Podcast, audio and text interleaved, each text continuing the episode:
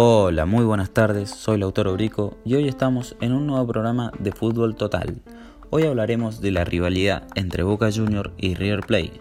Estos dos equipos se han enfrentado 261 veces en Primera División.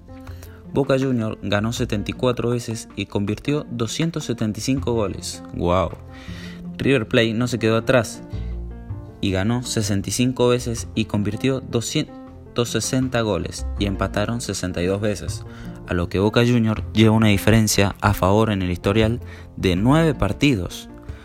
Bueno, eso fue todo por hoy, nos vemos la próxima semana con mucha más información futbolera. Esto es Fútbol Total.